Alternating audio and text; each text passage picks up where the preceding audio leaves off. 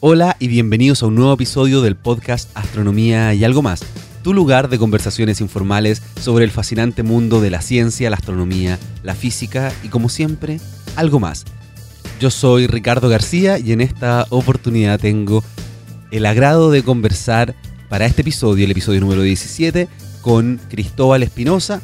Él es un astrofísico dedicado al estudio de los púlsares, estas estrellas de neutrones compactas que tienen campos magnéticos impresionantes, que además tienen una rotación increíble, giran muchas veces por segundo, hasta mil veces por segundo. En el episodio de hoy vamos a escuchar algunos de estos sonidos.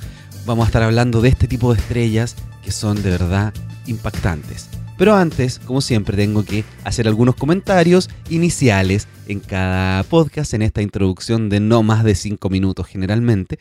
Y hoy día es un día en el que yo quiero agradecer. La verdad es que la cantidad de descargas, la cantidad de comentarios, la cantidad de mails y de gente que me está siguiendo en Twitter es impresionante. A mí me, emociona que este podcast le, le, esté gustando a tanta gente, que estén participando, que estén haciéndome preguntas y que nos estemos contactando.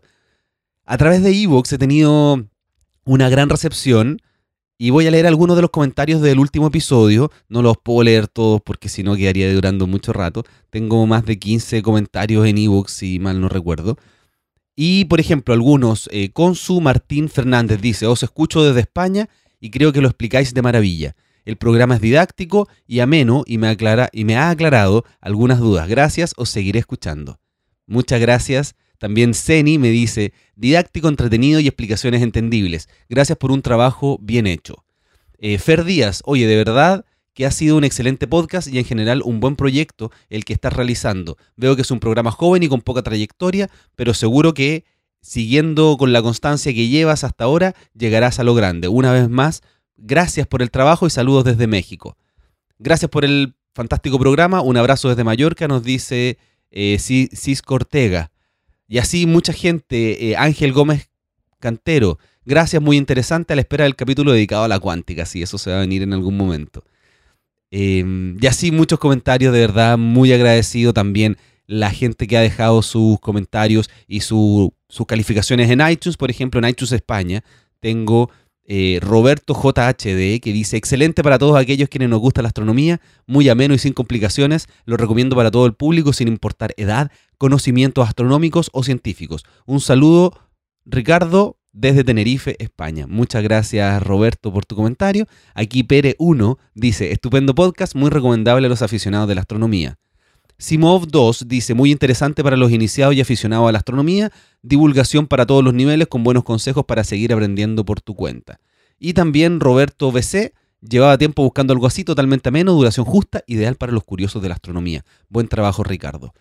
Muchas gracias por todos estos comentarios, por todas estas calificaciones, por compartir este podcast, porque lo hago para que llegue a la mayor cantidad de gente posible, gente que le interesan estos temas, como, como a mí me interesan, como a mí me hubiese gustado escuchar cuando estaba comenzando a involucrarme en este mundo de la astronomía. Otra cosa que yo quería comentar y dar de verdad muchas gracias, algo que ustedes han escuchado durante todos los episodios, que es la música de introducción. Esta música introductoria me la regaló Patrick Moore, que es un compositor que vive en La Serena, nos conocimos cuando fui a Tololo a mostrar mi documental, y él ha sido un aporte fundamental para este podcast y no lo había mencionado en ningún episodio, estaba en las notas de algunos, porque la canción que él me regaló, que se llama Let's Leave It True, que está disponible en la página web, que dejaré en las notas del episodio, es el, el tema de este podcast. Ustedes ven que siempre, o escuchan, que este, estos episodios siempre comienzan con ese tema, terminan con ese tema, y la verdad es que Patrick ha sido un gran aporte, porque además, a través de la interfaz con la que conecto los micrófonos, me la prestó Patrick. Así que gracias a él podemos tener un sonido de, gran calidad. siempre ustedes han dado cuenta que he ido mejorando. Patrick me prestó un micrófono, me prestó la interfaz y de verdad, Patrick, muchísimas gracias por estos aportes que tú me has hecho. Eh, ha sido muy importante en la realización de este podcast. Así que les voy a dejar las notas del episodio para que vayan a ver Patrick Moore Music y escuchen las impresionantes composiciones que él tiene.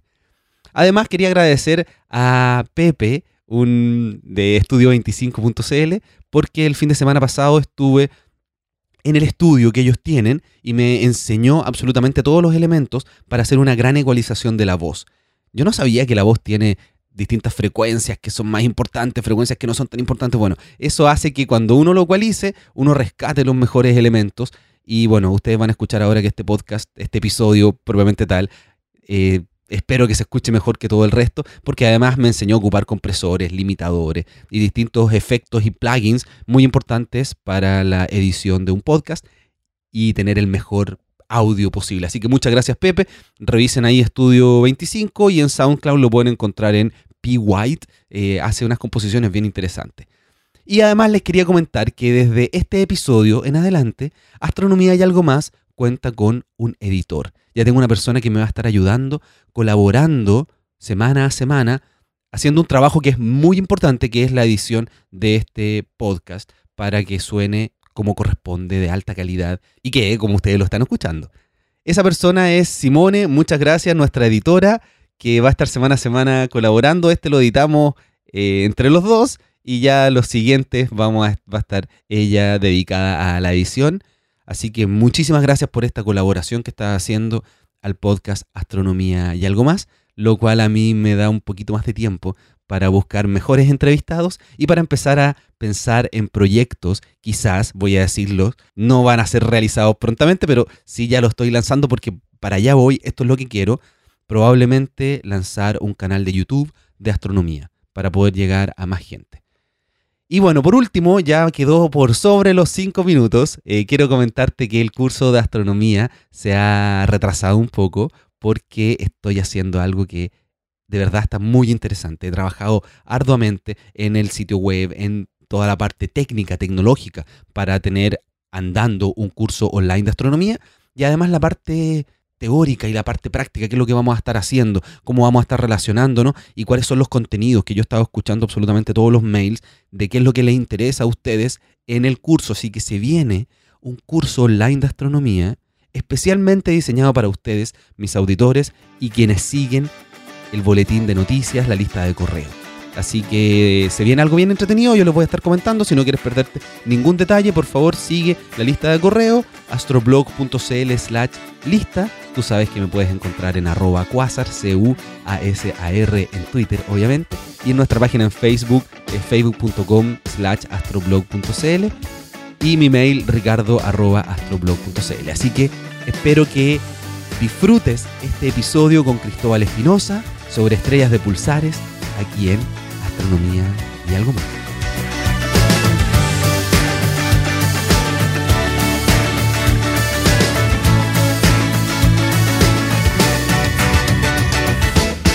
Hola, bienvenidos. Me encuentro aquí con Cristóbal Espinosa. Él es astrofísico. Eh, estudió en la Universidad de Chile, está trabajando en la Universidad Católica y nos conocimos en Manchester. Hoy día vamos a estar hablando de pulsar. Es un tipo de estrella muy interesante. Hola Cristóbal, ¿cómo estás? Hola Ricardo, muy bien. Bueno, entonces vamos a hablar un, buen rato y va a ser un poquito complejo algunas cosas, pero quiero simplificarlo al máximo. La pregunta inicial, que quizás no se entienda completamente en un principio, pero tenemos un tiempo para profundizar, es ¿cuál es tu estudio? ¿Qué es lo que estás haciendo? ¿Cuál es tu trabajo? ¿Cuál es tu investigación? ¿Qué es lo que te desvela siempre para poder lograr lo que, lo que tú quieres investigar? Yo trabajo en pulsares. Los pulsares son el estado final de, muchas estrellas. Es como a lo, que, a lo que llegan al final de su vida y, es lo que van a hacer para siempre. Es un estado final, son estrellas de neutrones, en estricto rigor.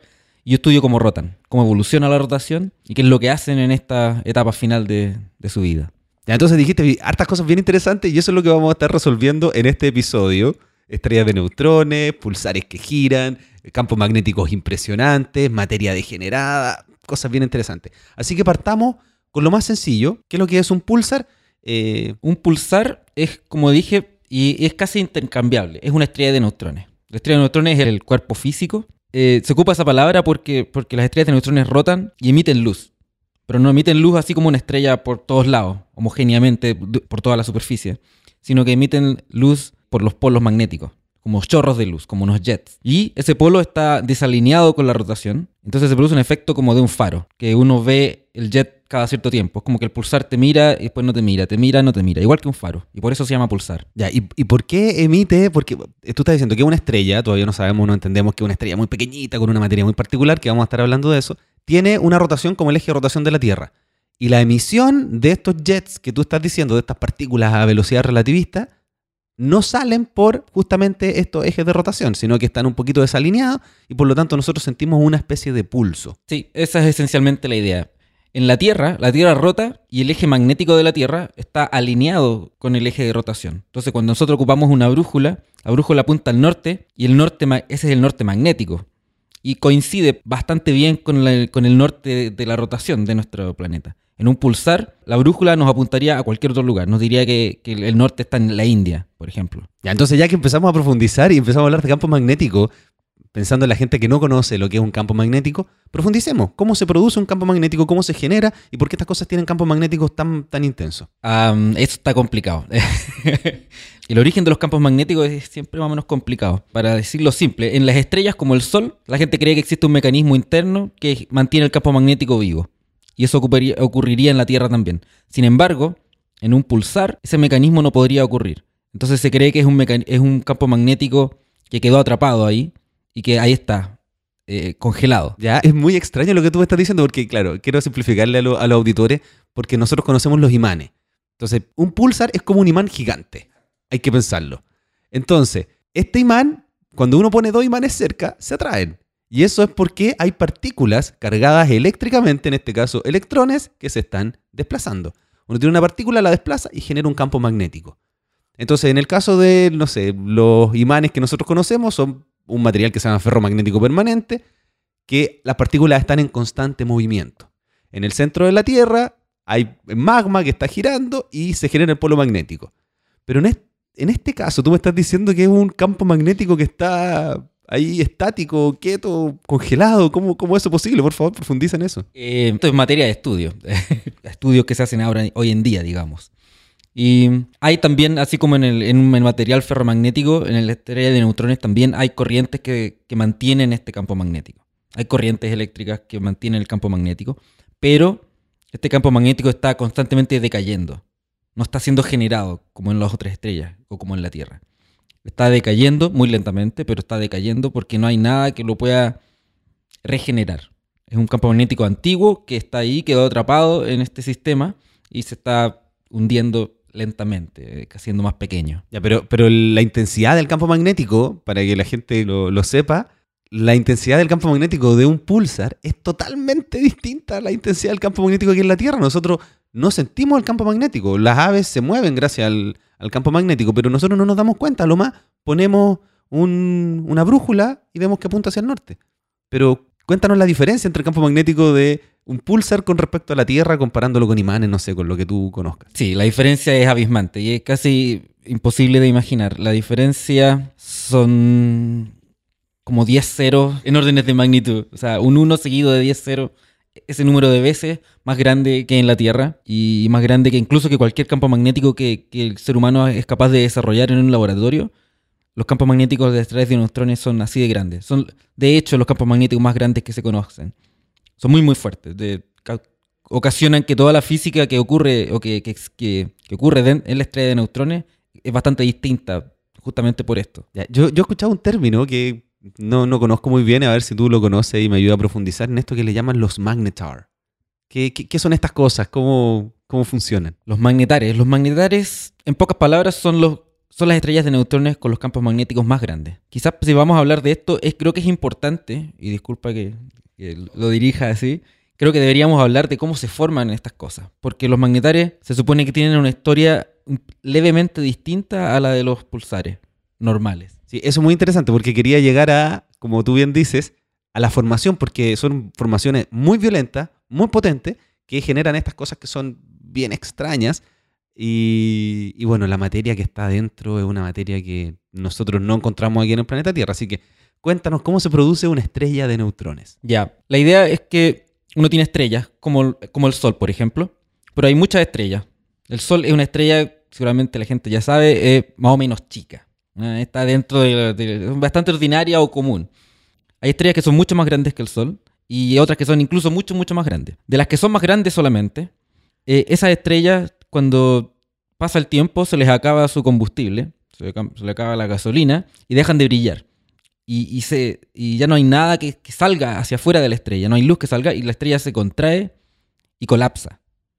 Y al colapsar, eh, va a producir una, una explosión de supernova. Es algo bien extraño porque uno está hablando de un colapso y luego la explosión es algo que sale hacia afuera, pero se produce debido a un rebote y a una física que es bastante desconocida.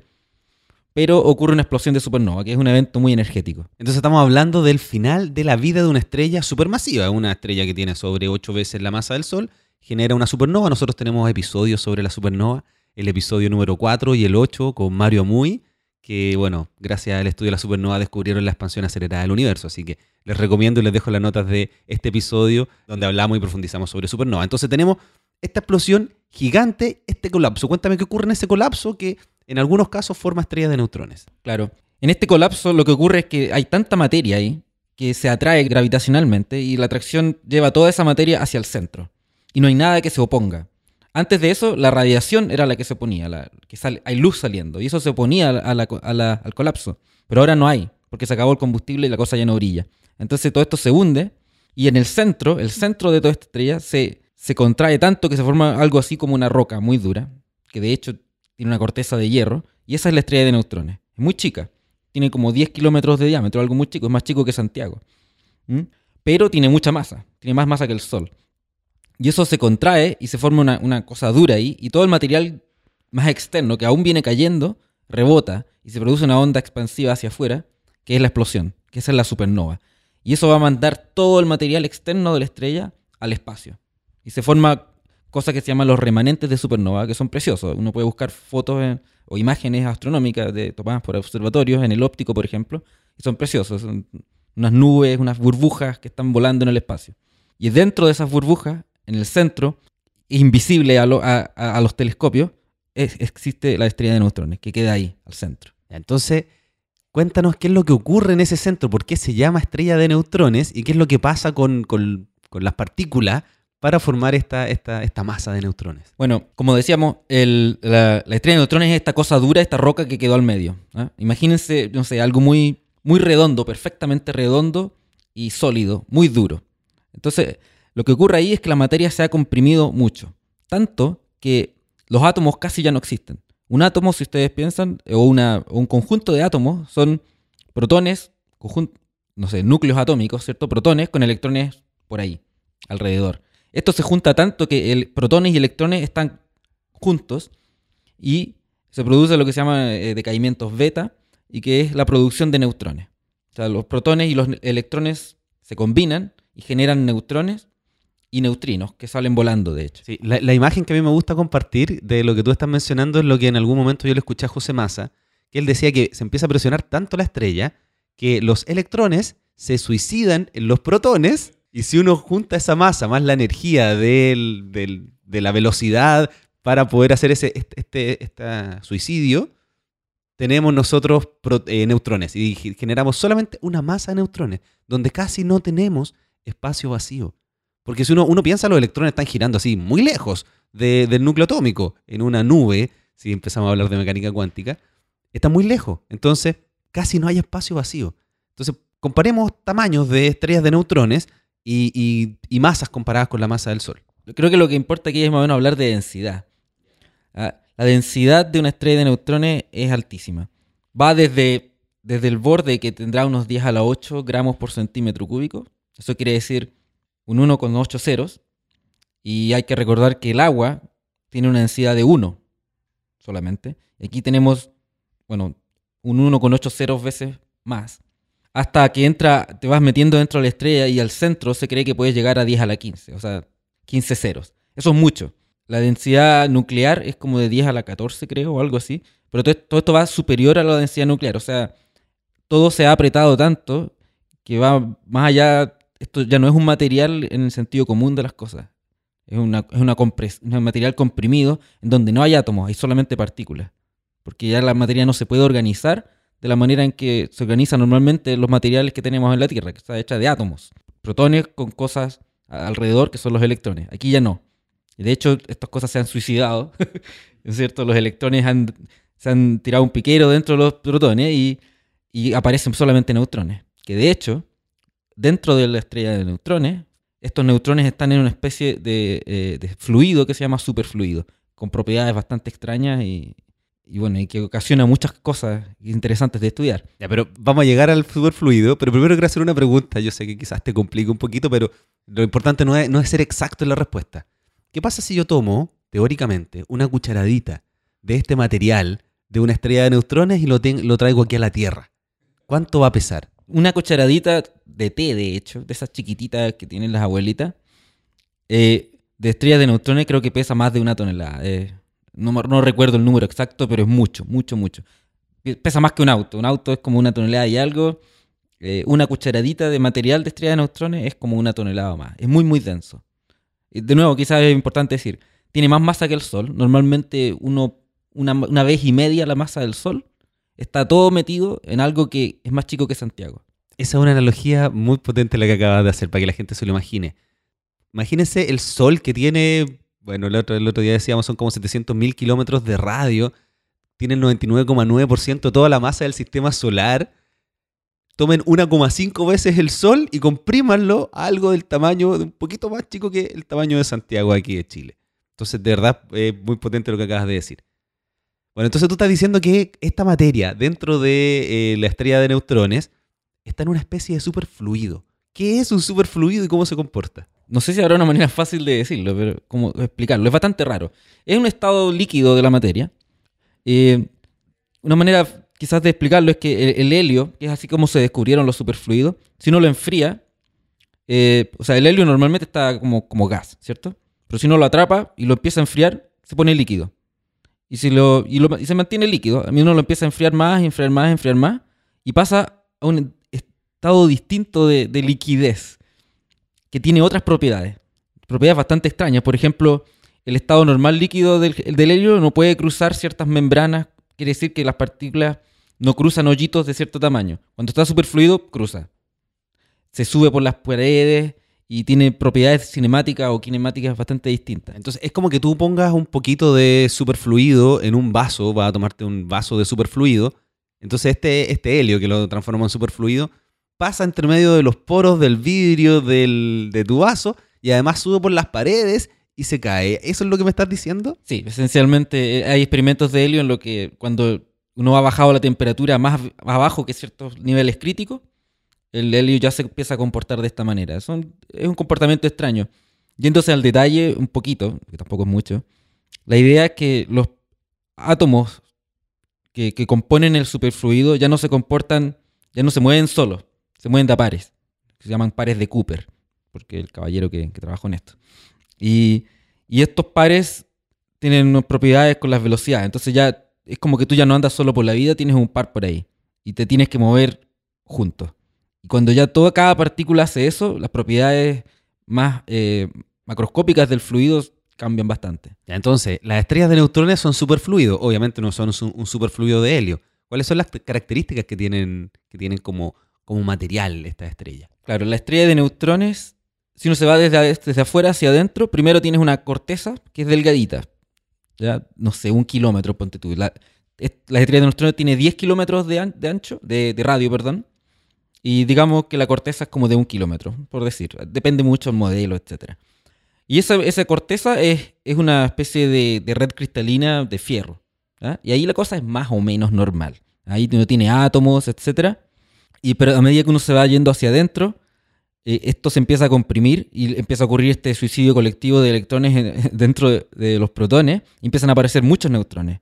E incluso los neutrones que viven en- dentro de los, de los átomos de fierro se empiezan a salir hacia afuera porque ya son tantos y, y está todo tan apretado. Y a medida que uno se empieza a ir hacia adentro, ya más adentro de un kilómetro, ya son casi puros neutrones, casi no hay protones ni electrones, y los neutrones están en un estado superfluido. Y eso es toda una parte importante de la estrella. A medida que uno ya se va más, más adentro, eh, se supone que las cosas van cambiando, la densidad sube. Es posible que este superfluido de neutrones se convierta en un superfluido con otras características que las que uno normalmente conoce a través del helio. Y esto ya es bastante desconocido. Y a medida que uno se va metiendo cada vez más adentro, se supone que pueden aparecer otro tipo de partículas, como quarks, hiperones, piones y cosas así. Pero todo esto es pura especulación porque obviamente nadie ha estado ahí. Y todo es muy extraño. Y por eso es tan interesante estudiar estas estrellas. Ya, voy a hacer una pausa ahí porque tú mencionaste algo que son los quarks. Los quarks se supone que son lo- las partículas que forman a los neutrones y a los protones, porque los electrones son partículas elementales, no hay nada que forme un electrón. Entonces, existen unas, unas estrellas teóricas que todavía no se observan, que son las estrellas de quarks. Cuéntame un poquito sobre ese tipo de estrellas. Yo, yo no sé mucho sobre la física de esta cuestión de, de las estrellas de quarks, pero hay mucha gente que trabaja en esto y parece ser muy entretenido. Y es, es algo hipotético. Lo que, lo que sucede es que se cree que las condiciones dentro de una estrella de neutrones son propicias para que pueda ocurrir un cambio de estado de la materia. Un cambio de estado es cuando la materia cambia su estado.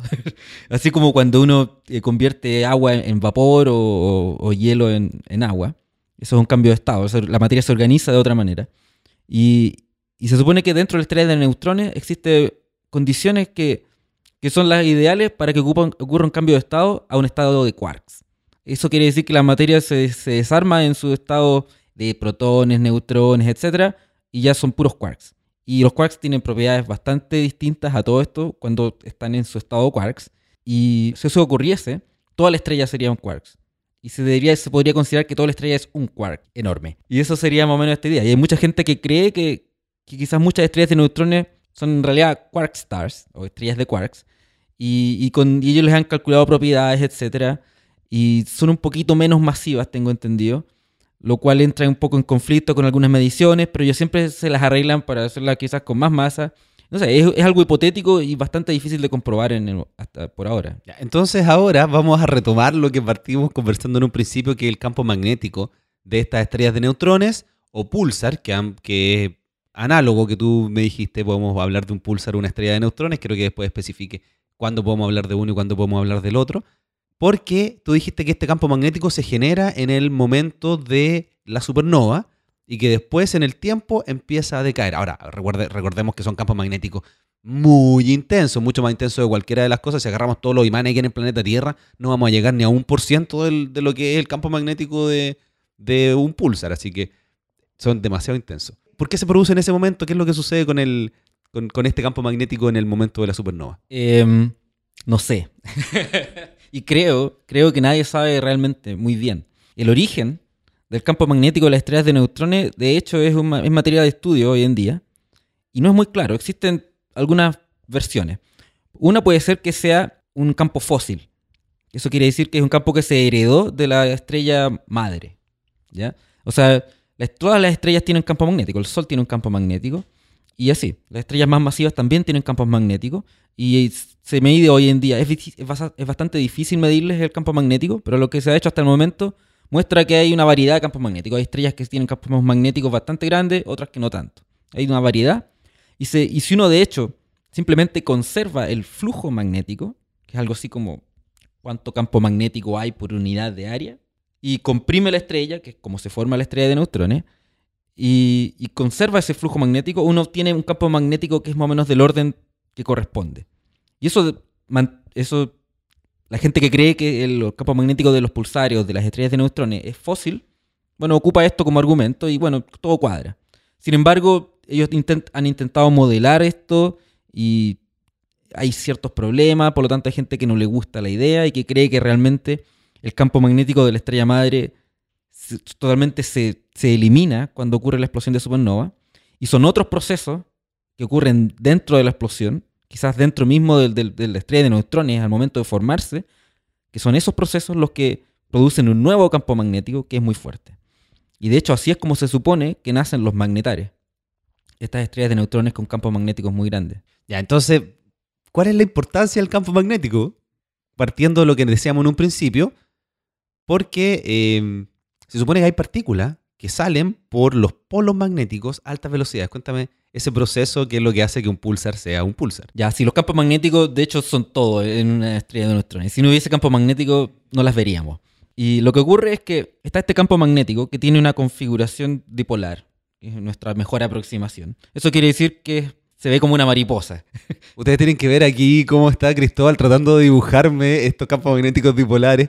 Eso es lo difícil del audio, que tienes que llevarlo a, a- imágenes que la gente conozca, para poder hacer la explicación porque no, no tenemos dibujos, no puede mover las manos y que la gente te vea. Sí, bueno, esencialmente es la idea que uno tiene cuando uno ha visto cualquier esquema de un imán, uno ve líneas que van desde un polo hasta el otro polo sucesivamente y parece una mariposa. Es, la, la, configuración más simple que uno pueda pensar de un imán. Bueno, lo mismo hace uno en una estrella de neutrones. Uno piensa, bueno, digamos, supongamos que tiene esta, esta configuración y lo que ocurre es que existen los dos polos, que son los polos magnéticos, y en esos polos existe aceleración de partículas. Lo que ocurre es que se forman campos eléctricos muy, muy poderosos que son capaces de extraer partículas de la superficie de la estrella de neutrones. Estas partículas son generalmente electrones. Y estos electrones se aceleran y salen disparadas y se mueven a, lo largo de las líneas de campo magnético. Y las líneas de campo magnético están curvadas. Y eso hace que estos electrones radien eh, rayos gamma. Esos rayos gamma luego decaen en positrones y electrones y se forma una especie de plasma que se llama plasma secundario, que luego sigue radiando y sigue radiando y así se, se forma un haz de, luz. Es el modelo más simple. Ya, pero para entenderlo bien, esta radiación se produce porque los electrones se están moviendo dentro de estas líneas. Los electrones no salen eyectados, se mueven dentro de las líneas del campo magnético y ahí generan esta, este decaimiento. Cuéntame un poquito. A ver, el electrón sale desde la superficie de la estrella sale disparado verticalmente, como que como un cohete, ¿ya? Y de ahí justamente porque estamos en el polo magnético, en ese lugar también están naciendo líneas de campo magnético. Entonces el electrón se mueve a lo largo de la línea. Esto es distinto a lo que ocurre muchas otras veces en que las partículas se mueven alrededor de las líneas, así haciendo círculos alrededor de las líneas. En este caso ellos se van a mover a lo largo de las líneas. Esto es una cosa distinta. Y, porque hacen eso, van a transformarse, van a emitir rayos gamma que luego decaen en positrones y electrones, que luego van a caer en otros rayos gamma, y es un proceso de cascada. Ese es el modelo que se cree más o menos para producir radiación. Eso al final va a producir que haya un chorro de luz saliendo por el polo, bastante colimado, es como un, haz de luz. Tú mencionaste algo y a mí siempre me sorprende porque siempre mencionan cosas así como si nada y hay que profundizar un poquito. Tú hablaste de positrones.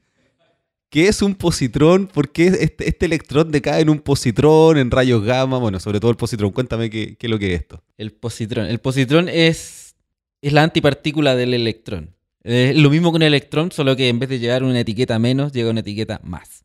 Y por lo tanto se atraen y todas esas cosas. Y cuando se atraen, se eliminan. O sea, tú estás hablando que esto es antimateria. Cuando está saliendo este electrón a altísimas velocidades, siguiendo la línea, se transforma en su antimateria y se aniquila y genera rayos gamma, un proceso de este estilo. Lo que pasa es que si uno piensa, tienes un electrón, tiene carga negativa, pero va, va acelerándose porque se mueve en un, en, un, en un camino que está un poquito curvado.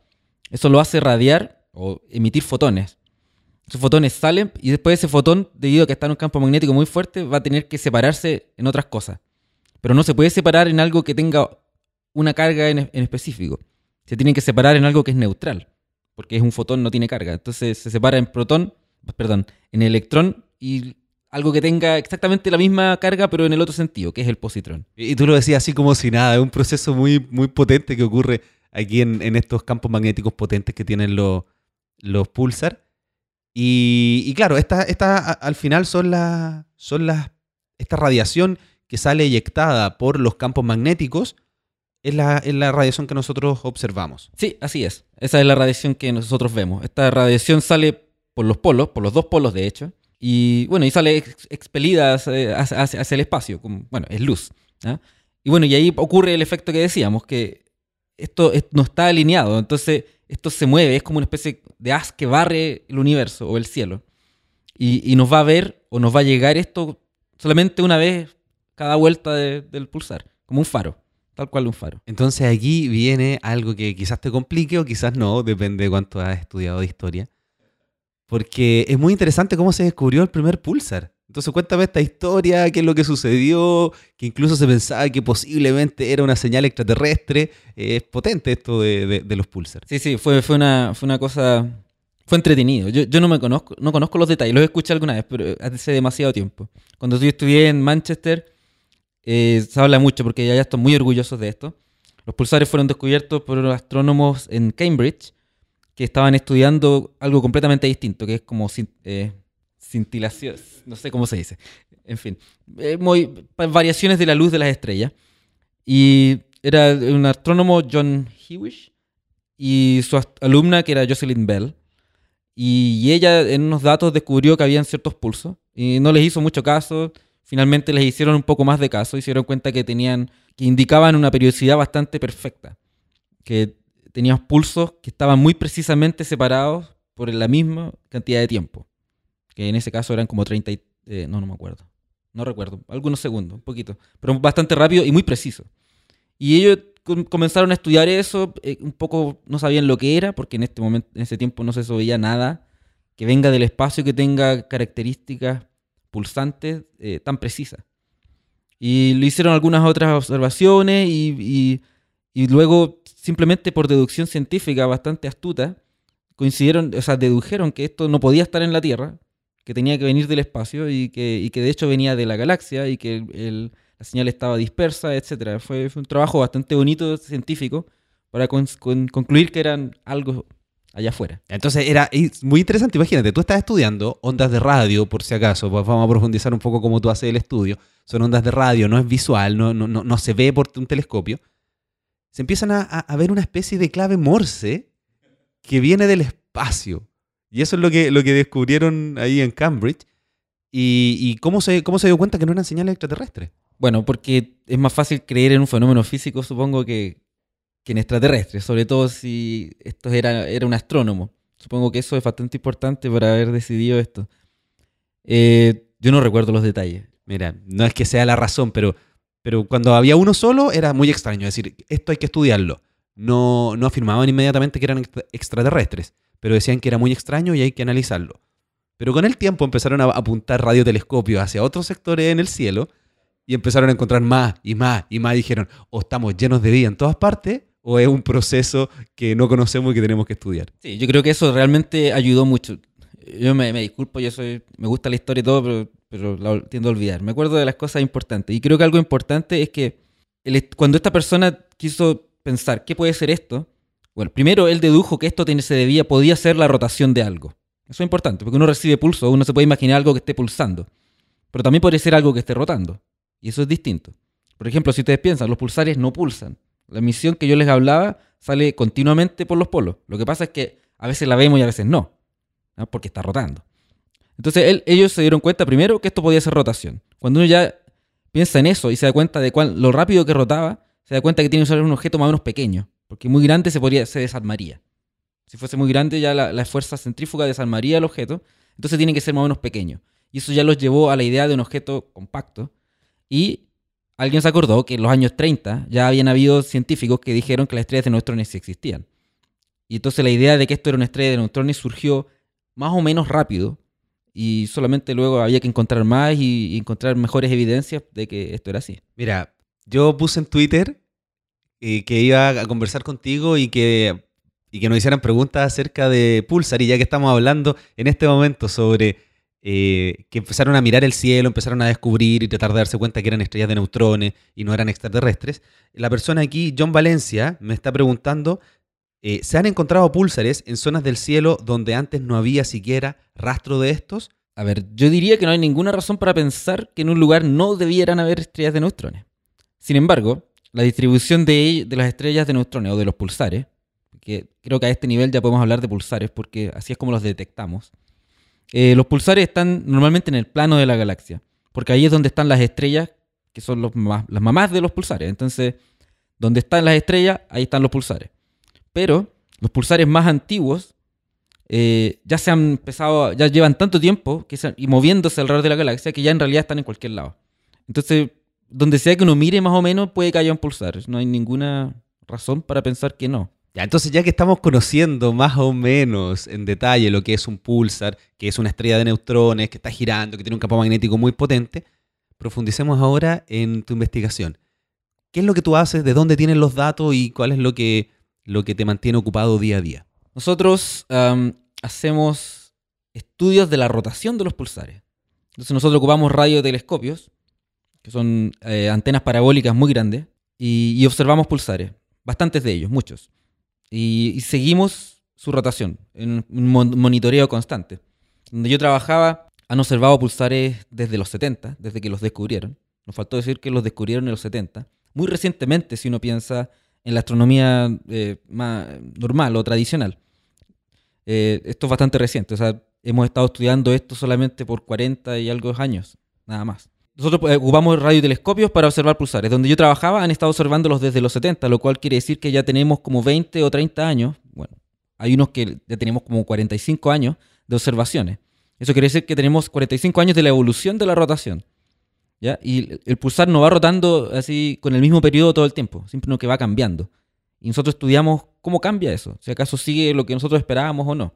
Mira, con la magia de la edición, lo que yo quiero hacer acá es, si tú me envías o con algunos que encontremos en internet, poder dejar el audio de un pulsar. Hay muchos audios de pulsar, son muy interesantes. Voy a no, los traje en este momento, pero ponemos la, le pongo pausa cuando edite este episodio. Dejo los sonidos de Pulsar.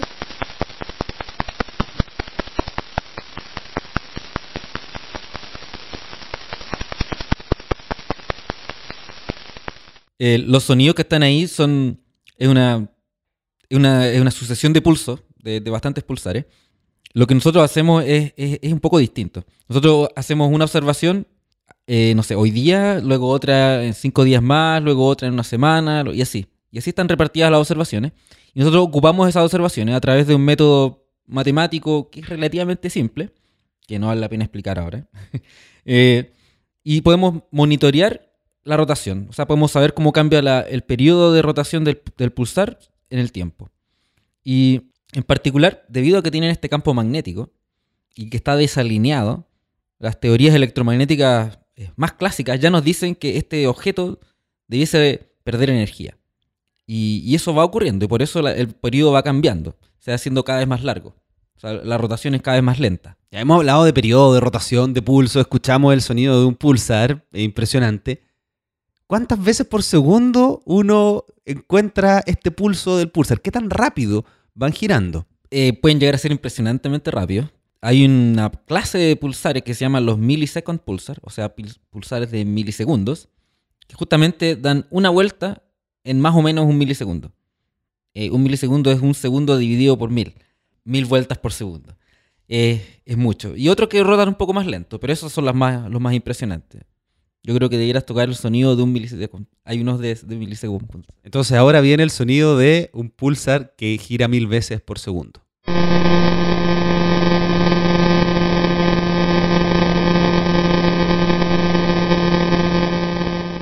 Ya, pero cuando tú haces el estudio, ¿qué es lo que, qué es lo que observas? Eh, ¿Escuchas esta, esta, estos sonidos, los pasas a la matemática los transformas en imágenes? ¿Cómo, cómo, cómo en la práctica se tu pega? Mira, en realidad nunca pasa por ser sonido. Eh, los datos son, son series numéricas en, en general, son números. en general es amplitud y tiempo, versus tiempo. Y eso alguien lo se dio el trabajo de convertirlo a, sonido para que la gente pueda escucharlo y, y bueno, y es entretenido. Pero nosotros no ocupamos el sonido. nosotros ocupamos las series numéricas para, convertir esto y poder estudiar cómo varía y cómo cambia la rotación a través del, tiempo. Nosotros simplemente transformamos esos números en otros números que, nos permiten medir lo que, lo que necesitamos. Lo interesante es que, es que la, rotación se va haciendo cada vez más lenta y las teorías que dicen que esto debe pasar te dicen con qué más o menos con qué pendiente debiese eh, desacelerar el pulsar. Y nosotros cuando hemos sido capaces de medir esa pendiente, que dicho sea de paso, es bien difícil. Cuando Cristóbal está hablando de pendiente, imagínense un gráfico y en este gráfico el decaimiento, que va a ser una línea que estamos llamando pendiente, ¿cómo decae eh, esta, esta rotación del pulsar? Simplemente que no sé, pues antes tenías una rotación de, un periodo de, de, 3 segundos, después va a tener uno de, de 2.7, después de así. Como la cosa va cambiando, puede cambiar rápido o lento los modelos predicen cierto nivel de cambio y cuando uno mira los datos resulta que están por cualquier lado. O sea, el modelo falla. Hay muchas más cosas que considerar. Quizás el campo magnético no es constante y va cambiando mucho más rápido de lo que uno cree. O quizás eh, el pulsar tiene un viento de partículas que, que, es mucho más eficiente de lo que uno ha creído hasta el momento y eso también le quita energía al pulsar. O quizás el superfluido que está dentro influye en la rotación que uno observa y etcétera. O sea, hay muchas cosas que, dilucidar aquí y estamos recién empezando. Y tú decías que algo de lo que más te interesa es unas cosas que tú llamas los glitches. Cuéntame qué son los glitches y por qué son tan importantes para poder entender la física y la astrofísica de un pulsar? Son cosas que nosotros observamos. Nosotros observamos, como les decía, la rotación del pulsar. Y el, el pulsar va normalmente ahí desacelerando. Y realmente se pega unos saltos. ¿Ya? Y ese salto es un glitch. Y el salto es, es muy rápido. Ocurre, la gente ha tratado de medir cuán rápido ocurre. Y, y ocurre más rápido que 30 segundos. O sea, en menos de 30 segundos, el pulsar está rotando más rápido. Algo le aceleró, le pegó un coleto. ¿Ya? Y eso es un glitch, esencialmente. Y, y al comienzo no se sabía lo que era. Se pensaba que de repente había sido un temblor, una especie como de reestructuración de la, de la, de la corteza de, de la estrella de neutrones. Pero luego se dieron cuenta que eso no, era capaz de reproducir los datos, entonces aparecieron otros modelos. Y los modelos apuntan a que quizás esto se debe al superfluido que está dentro de la estrella. Que quizás no va desacelerando así como va desacelerando la corteza. Porque uno ve que el, el pulsar desacelera y es porque uno ve la corteza, lo que está fuera de la estrella. Pero el superfluido, que es tan loco y se comporta de manera un poco distinta, la idea es que no se entera de la ace- desaceleración externa y sigue rotando más rápido. Y de pronto se entera y acelera la corteza. Y uno ve un glitch. Voy a llevarle una analogía, no sé si es correcta y no sé si tú la conoces, que es cómo diferenciar un huevo duro de un huevo crudo. Sí, uno lo puede hacer rotar, ¿no? Y, y- pero no me acuerdo qué más. que- Hagan el experimento, tengan un huevo crudo y un huevo cocido.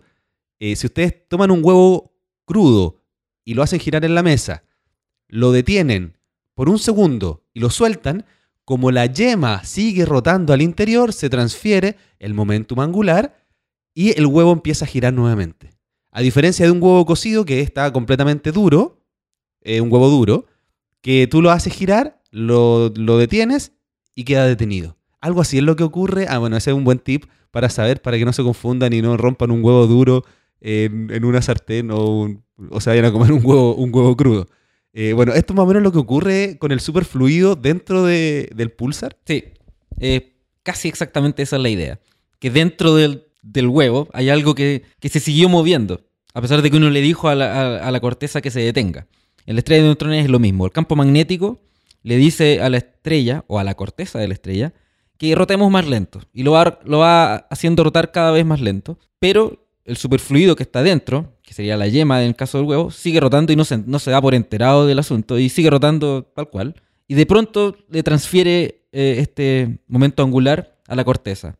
En estos eventos que, nosotros llamamos glitches. ¿De dónde vienen los datos que tú, que tú estudias y, y y cómo es tu día a día en la práctica? Tú estás sentado en una oficina, en un computador. De hecho, ahora estamos aquí en el Departamento de Astronomía de la Universidad Católica, eh, en una sala de reuniones que nos prestaron amablemente para poder hacer este, este episodio. Eh, ¿Cómo es un, eh, un día, un día común y corriente en, en tu vida? Me levanto y me siento en el computador. Eh, los datos vienen de, de varias partes. Por ejemplo, yo trabajo a veces mucho con, con radio, con, con radio observaciones, con observaciones hechas en radio de, del Jodrell Bank, que es un observatorio que existe en, eh, en Inglaterra, cerca de, de Manchester. Y ellos observan, ahí se dedican a observar pulsares, mucho, mucho. Y hay muchos datos y yo felizmente tengo acceso a esos datos y trabajo con ellos. Y es un trabajo un poco distinto al de los astrónomos, en eh, por- de otros astrónomos, porque yo no tengo que ir a buscar los datos. Los datos fueron tomados hace 20 años, o se siguen tomando hoy en día. Los últimos datos de mis series de datos se tomaron ayer, pero los primeros se tomaron hace 30 o 40 años. Entonces ocupo esos datos y los como están en el computador, hay que analizarlos, hay que extraer números. Nosotros hay que encontrar estos glitches. Los glitches grandes son fáciles de encontrar, pero los glitches pequeños se confunden con otros efectos, con ruido, eh, hay barras de error, entonces la cosa ya es un poquito menos ideal. Son difíciles de encontrar, luego hay que medirlos y luego hay que ver qué hacer con ellos. O sea, no es cuestión de encontrarlos y decir ahí están, hay que sacar información, porque lo que uno quiere es aprender sobre la física de materia muy apretada o muy a altas densidades, que es la que está dentro de la estrella de neutrones. Uno quiere aprender física de, todo esto al final. Entonces, parte de tus datos vienen de Manchester y eso es interesante porque nosotros nos conocimos en Manchester. Un día yo fui, hay, hay- otro, un, un- amigo mío cuando yo estudié astronomía, que es, Matías, Matías Vidal, que estaba haciendo el doctorado allá y nos encontramos y tú estuviste en Manchester eh, un buen tiempo. ¿Qué es, lo que, ¿Qué es lo que estabas haciendo allá y cómo lo que hiciste en Manchester hoy día sigue eh, permitiendo que tú desarrolles lo que, lo que te gusta, que en este caso son los glitches en los pulsar y por eso te llaman el niño glitch. Sí, yo, yo fui a Manchester a hacer un doctorado y me puse a trabajar en esto y eh, me gustó mucho, la verdad me gustó bastante. Y tuve la suerte de que la base de datos que ellos tienen en Manchester es enorme y bastante única. Yo no creo, no creo que nadie más tenga algo así. De hecho, nadie la tiene. Porque ellos llevan mucho tiempo. Em, Tiene que ver con el tiempo y la cantidad de pulsares que ellos observan. O sea, creo que hay como 600 pulsares que ellos observan. Y muchos de ellos tienen observaciones por más de 20 años. Algunos llegan a los 30 y otros menos a los 40 y algo. Es una base de datos bastante única y que sigue creciendo. Sigue creciendo. Eh, 600 pulsares por si acaso es bastante. Se conocen como 2000. O sea, esto es un poquito más de un cuarto de los que se conocen. No deja de ser. Y yo estuve, hice el doctorado y terminé. Y luego ellos abrieron puesto para un docto- postdoctorado. Eh, postulé, me quedé. Entonces al final tuve como seis años allá. Y me convertí en un experto en esta cuestión. Y, y y no hay mucha otra gente que trabaje en esto con datos. Entonces me- tengo mi, mi espacio ahí en el cual puedo trabajar sin mucha presión. y, y incluso ahora que me vine acá a hacer un postdoctorado aquí, eh, he podido seguir trabajando con ellos. Ellos, ellos están felices que yo trabaje con ellos. Yo estoy feliz porque tengo datos espectaculares. Y trabajamos juntos. Eso es lo que hacemos. Yo ocupo los datos, ellos ocupan su opinión, su experiencia. O sea, tú estás diciendo que es poca la gente en el mundo que estudia con tanto detalle los púlsares y tú, gracias a que estuviste en el momento adecuado, ah, los glitches, me estás comentando que son los glitches más que los púlsares, que tú estuviste en el lugar adecuado, que es Manchester, donde tenían esta gran base de datos, tú viste que había algo que podías estudiar y que no estaba siendo tan estudiado, ¿es así? Eh, más o menos. La verdad es que cuando yo llegué allá, yo quería estudiar eh, campos magnéticos y evolución de campos magnéticos, cosas así. Pero alguien me dijo, ah, ya, ok, pero eh, vas a tener que encontrar todos los glitches. Y yo no sabía lo que era eso y, me puse a hacer eso y siempre lo consideré como una especie de resultado secundario, como subproducto de, de, de lo, de mi otra investigación. Pero en algún momento se convirtió en la, en la cosa principal y, y hoy en día es lo que más me gusta. Y, y sí, no hay, no hay demasiada gente en el mundo que se dedica a esto. Así más como muy en detalle. Hay, por supuesto. Hay. Y, y- colaboramos en general. eh, es, una- es un ambiente bastante rico en cuanto a colaboración y discusión. Bueno, Cristóbal, ha sido un, un- un episodio bien interesante. Muchas gracias por tu tiempo, por porque conversemos de estos temas interesantes. No sé si hay algo que tú creas que debiéramos haber mencionado sobre púlsares que no mencionamos, o vamos a tener que tenerte en un, en un episodio más adelante cuando encuentres algo muy interesante acerca de los glitches y, y estas cosas que tú investigas. Quizás alguna vez o otra vez deberíamos hablar más de los magnetares, que no los, los mencionamos, pero no los exploramos. Son muy apasionantes, son muy entretenidos y me gustan mucho. Así que yo estaría feliz de hablar de eso. Cuando coordinamos esta, esta, este momento para poder grabar el episodio, yo te hice una pregunta, no sé si profundizaste un poquito, que es lo que mis auditores me, me solicitan, que es que los que les interesa este tema puedan profundizar a partir de diferentes libros. No sé si hay algún libro, algo que tú les puedas recomendar a la gente que les guste el tema de los pulsars, de los magnetares, del final de la vida de una estrella, dónde pueden ir para poder conocer un poquito más de estos temas. Sí, tú me preguntaste y yo hice mi, hice mi tarea. Y, pero un poco me encontré con lo que ya sospechaba. En general no hay demasiado. Hay dos libros fundamentales que ocupamos los que trabajamos en esto. Pero son bastante eh, técnicos. ¿ya? Se llaman Pulsar Astronomy. Casi, los dos se llaman casi igual. Y yo te, puedo pasar eh, links para eso. Pero hay material en inglés eh, en páginas web que está puesto ahí online, en los cuales se habla más o menos, más coloquialmente, sobre pulsares y un poco más la fenomenología, los distintos tipos de pulsares, etc. Uno de ellos está, lo mantiene el, ah, no sé cómo traducirlo, pero algo así como la- el Telescopio Nacional Australiano. Ellos, ellos trabajan mucho en pulsares y ellos mantienen una, una- una página en donde aparece información. Entonces te voy a pedir que me mandes por correo eh, los links y yo los voy a dejar en las notas del episodio para que la gente que le interesa estos temas pueda acceder a esos sitios web recomendados por Cristóbal. Ustedes ingresan a astroblog.cl slash episodio, este es el 17, episodio 17, y van a poder acceder a las notas del episodio. Si quieren las notas de episodios anteriores, eh, astroblog.cl slash podcast, ahí están absolutamente todas las notas de todos los episodios que hemos hecho. Bueno, ahora sí ya llegamos al final de este episodio, Cristóbal. Te quería agradecer tu participación. Muchísimas gracias. Gracias a ti, muchas gracias. Y buena suerte con todo esto.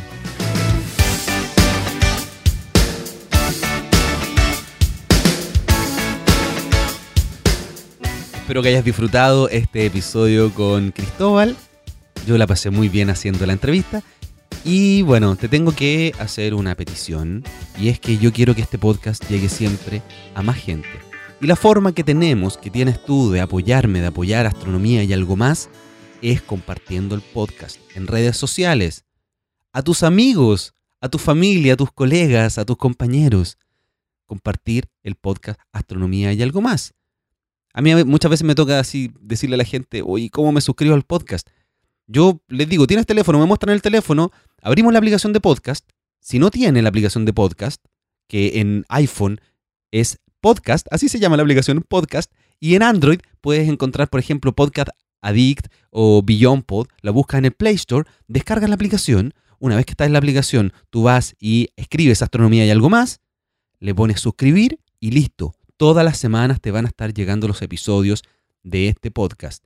Si tú lo puedes hacer con gente, mostrarle cómo descargar el podcast, cómo tenerlo semana a semana y compartirlo a través de redes sociales, vas a estar haciendo un gran aporte a que este podcast se siga realizando semana tras semana. Así que te agradezco mucho este apoyo. Nos vemos la próxima semana, probablemente con un episodio sobre planetas extrasolares. Y atento, porque si ustedes se dieron cuenta, en este episodio le hice una pregunta al entrevistado directamente desde Twitter, así que atento al Twitter, porque cuando esté la conversación de la próxima semana, que va a ser el día martes, voy a tuitearlo para que me hagan preguntas sobre planetas extrasolares. Esto es si todo resulta bien. Así que un gusto, nos vemos la próxima semana.